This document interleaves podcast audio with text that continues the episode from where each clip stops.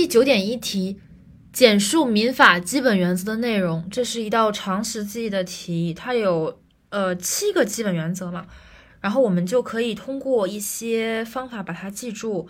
首先是平等，然后平等推出自愿。刚才我们在这个民事民法所调整的财产关系当中也提到了，就是从主体地位平等推到了自愿，意思表示自由。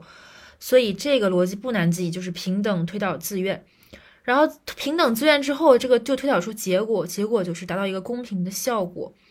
然后就是诚实信用，被称为民法当中的这么一个帝王条款，现代民法的帝王条款。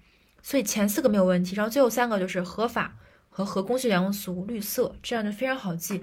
平等是基础，推导出地位平等，推导出意思表示自由，推导出自愿。平等自愿，然后达成一个结果就是公平。公平之后呢，就是要添加一个帝王条款，诚实信用。最后合法原则、公序良俗原则和绿色原则，这样七个原则就记住了。